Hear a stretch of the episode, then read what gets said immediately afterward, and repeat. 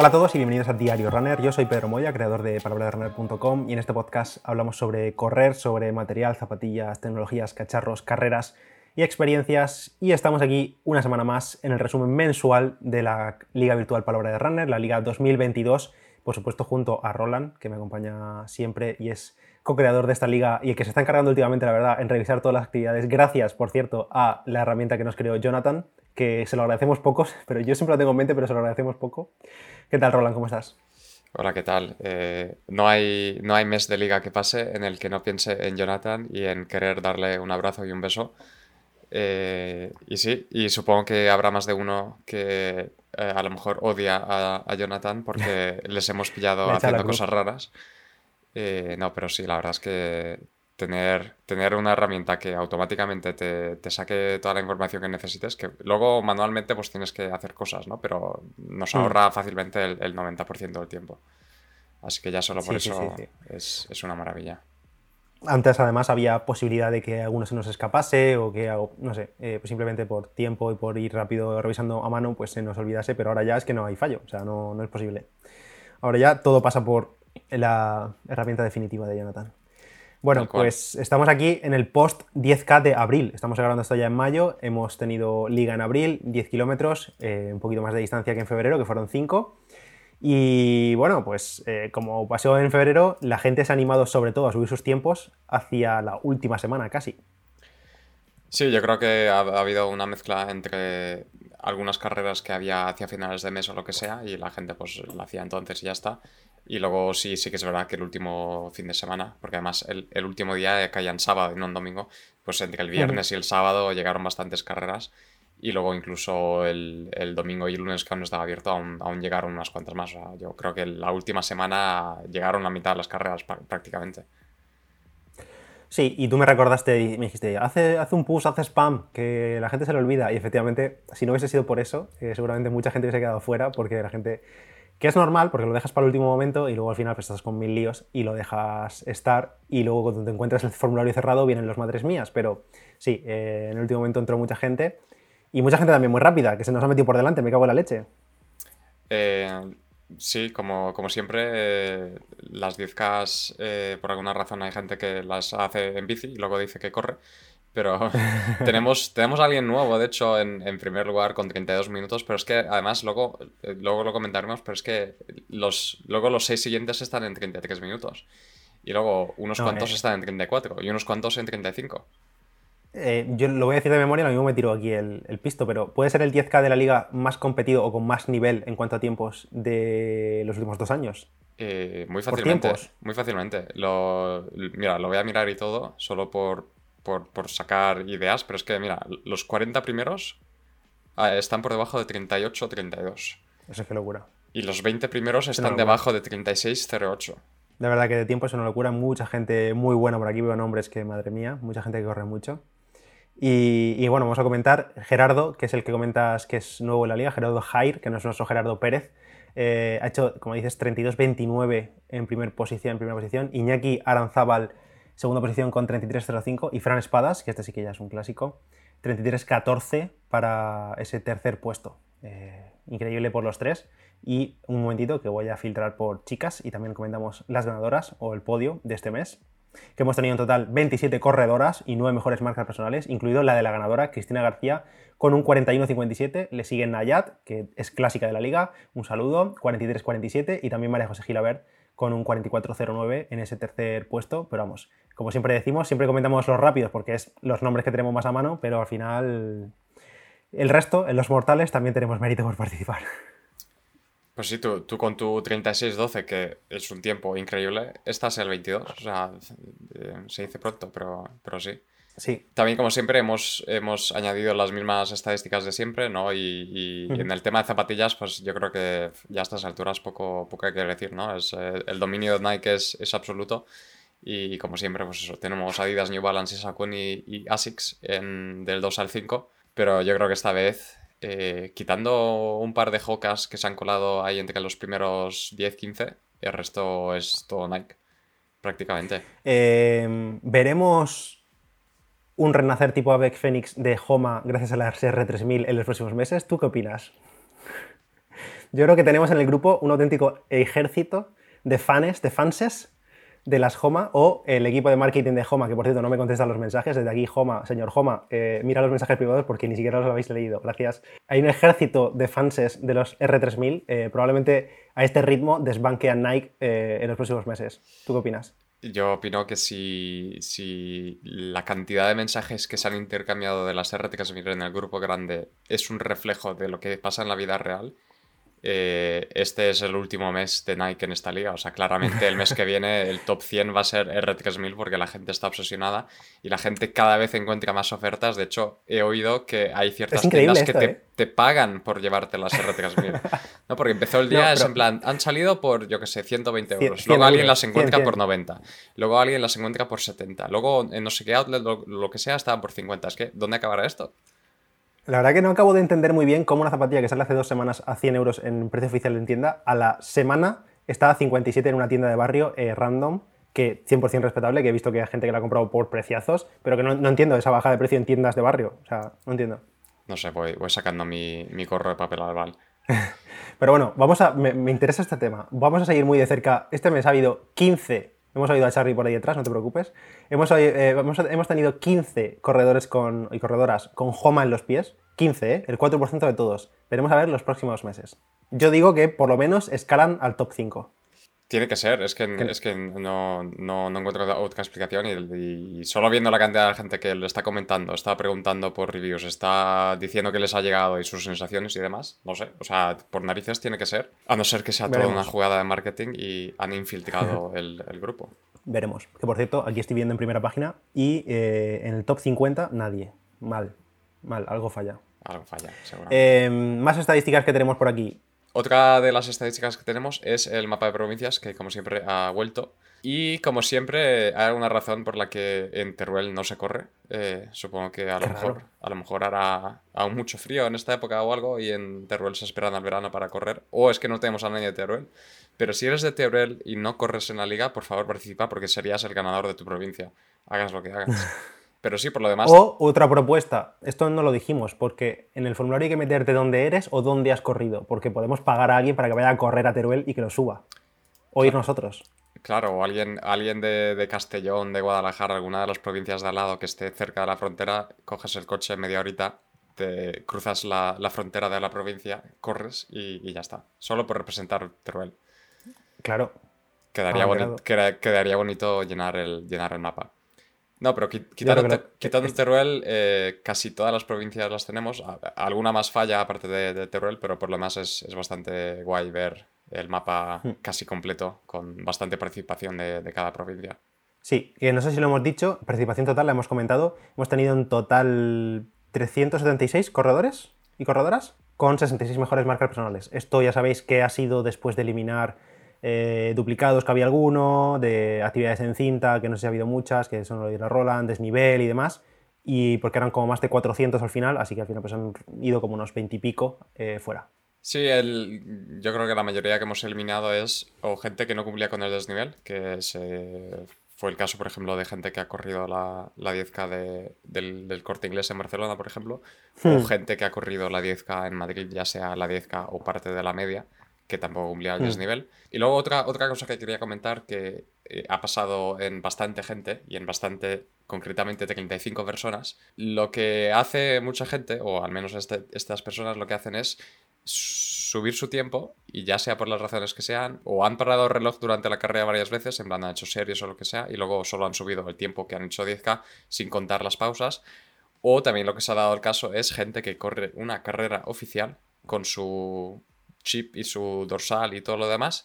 Y en vez de subir su tiempo oficial de la carrera del chip, sube el tiempo que le regala Strava, ¿no? Porque, pues, eh, hmm. imagínate que has corrido una carrera y has hecho 10,8 o 10,10. Pues en vez de poner tu tiempo oficial, pones el que te da Strava que has hecho para los equivalentes de los 10. Y esto, evidentemente, no sirve porque, por lo que sea, tu reloj no va a ser tan preciso como el chip de una carrera, que es una carrera homologada, se entiende. Y en 35 ocasiones distintas eh, hemos visto como el tiempo no coincide o la distancia no coincide, entonces claro, en unas cuantas carreras me, me he pasado a buscar la clasificación oficial de ese sitio y veo el chip el tiempo del chip y se lo he cambiado yo manualmente porque, claro, no puede ser. Así que solo por avisar para el futuro, si estás corriendo una carrera oficial, no te engañes a ti mismo y pone el tiempo oficial final y no el que te está dando Strava por tu reloj. Claro, y, también comentar respecto a que lo has comentado al principio, lo de la cursa esta del corte inglés de Barcelona, que nosotros en su día dijimos que si es una carrera oficial y por ejemplo tu reloj te marca 9,8 y la carrera es de 10K, teóricamente es de 10K, pues es válido el tiempo. Pero claro, con el desnivel no nos podemos eh, saltar a la ligera el límite de desnivel, porque hay carreras que literalmente son cuesta abajo.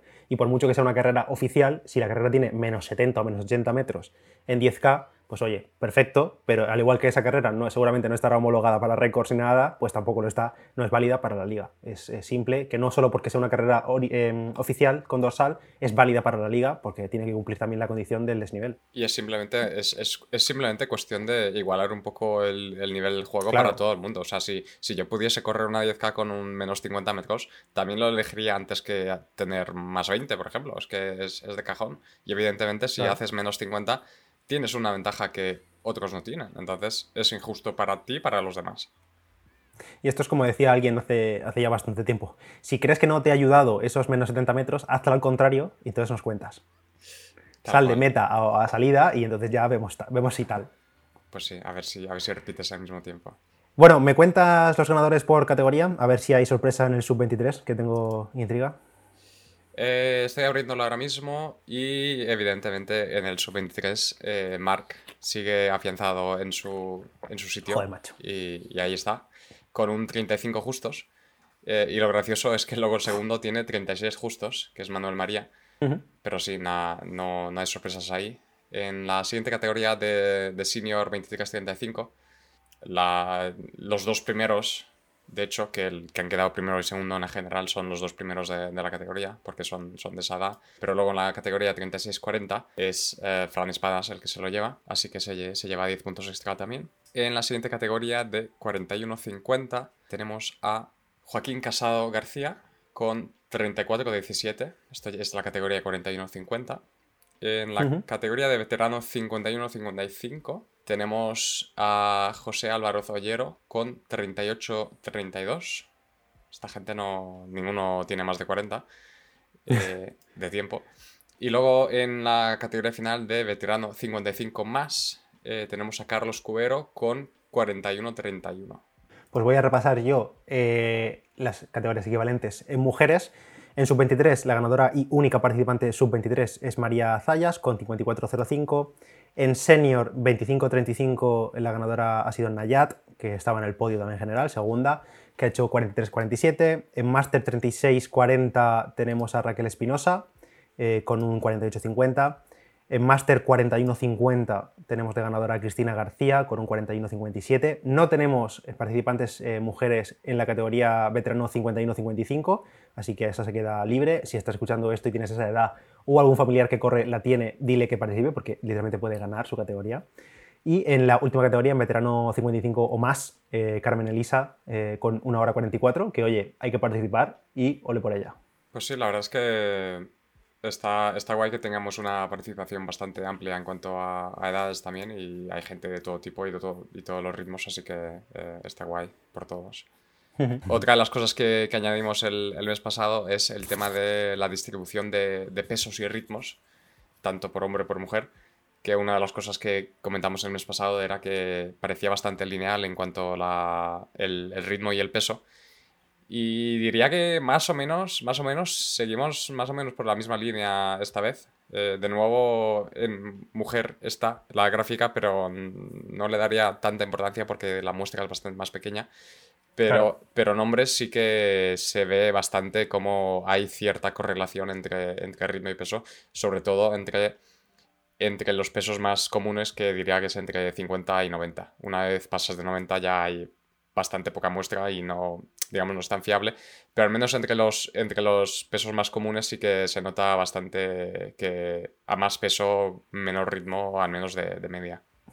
Y ahora que ya tenemos la segunda carrera de la Liga 2022 finalizada, ya podemos ir empezando a dar forma a la clasificación general por puntos, que ya sabéis que todos los participantes de cada carrera de la liga ganan puntos y la constancia obviamente tiene sus frutos y es el escalar en la clasificación general. Entonces ya que tenemos el febrero, la carrera de febrero de 5K y ahora de abril de 10K, en las próximas semanas, todavía no sabemos cuándo, eh, Roland empezará a darle forma a esa clasificación general para ver eh, cómo estamos luchando contra todos los participantes de la liga, de un mes o de todo el año. Sí, en un principio los próximos días debería, debería estar. No, no prometo cuándo exactamente, pero, pero sí. O sea, las mismas tablas que teníamos el año pasado, que es la, la, clasificación general, al igual que la tabla de la evolución de mes a mes, también estará. Eh, que en un principio eh, ya están copiados del año pasado, simplemente pues es cuestión de ir actualizando con los datos de estos dos meses que ya tenemos de este año. Eh, pero sí, en un principio estará pronto y en cuanto esté, eh, supongo que se, se, anunciará en el canal o algún sitio de estos para que todos, todos puedan ver cómo, cómo vamos, pero, pero sí, eso estará pronto. Que este año, yo lo recuerdo una vez más, este año todos estáis en la clasificación general por el hecho de haber metido vuestro email. El año pasado era solo para los que metían el email porque había posibilidad de no ponerlo y este año, como ya es obligatorio, pues todo el mundo estará en la general. Eso sí, recordad cada mes poner exactamente el mismo email porque si no luego hay líos y diréis, no aparezco, faltan puntos por sumar o no sé qué. Y es porque habéis cambiado de email, pero vamos, en principio eh, no suele ocurrir demasiado. sí, en un principio debería estar todo bien y, como siempre, si hay cualquier incidencia, cualquier duda, cualquier, yo que sé, no aparezco bien o lo que sea, pues eh, eh, podéis escribir al, al, email de la liga y, ya lo iremos resolviendo. Sí, liga arroba es el email. Y ya eh, con esto cerramos el 10K de abril y vamos a por el siguiente. ¿Qué tenemos en el menú? Pues como nos ha gustado tanto, eh, tenemos otra 10K en junio. Sí, tenemos un mesecito de intervalo ahí para mejorar o no. Tenemos, tenemos, tenemos mayo para aclimatarnos al calor, para que así cuando llegue junio ya podemos empezar a quejarnos de que hace calor para una 10K, básicamente. También, también recordar que la de junio es eh, en un principio la última gran prueba antes del que termine el verano.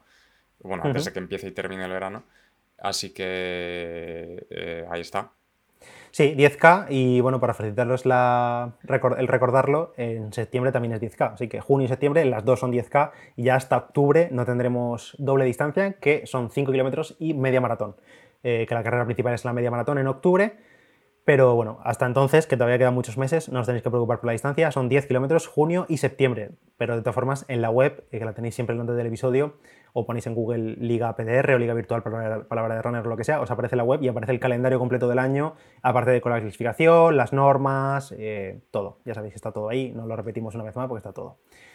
Y con esto vamos a por el 10K de junio. No sabemos si mejoraremos marcas o no. Yo la verdad lo veo complicado ya, y más con los meses de calor ya empieza a ser complicado. Lo mismo ya vamos reservando el rendimiento para la segunda parte del año. Veo que ya estás calentando las excusas, así que todo bien.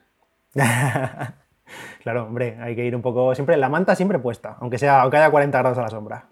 Claro, así estás sudando. es así. Bueno, pues un mes más, gracias a todos por participar. Ha sido un placer eh, tener a muchos caras o nombres conocidos por aquí. Enhorabuena a los 66 que han mejorado marcas personales en abril y a los que no, pues a seguir luchando, a seguir remando y a por el 10K de, junio. Gracias Roland por encargarte de revisar todo y de ponerlo todo bonito. Gracias a ti y, gracias a todos por, por, vuestros comentarios y por participar. Y, nada, nos vemos el, la 10K de junio. Sí, nos vemos ahí. Gracias también otra vez a Johnny por eh, hacernos la vida un poco más fácil. Y en eso, a todos por participar. Eh, nos escuchamos en el siguiente y podéis seguir a Roland y a mí por Strava, por Instagram y demás. Si queréis, tenéis siempre todos los enlaces ahí en la descripción.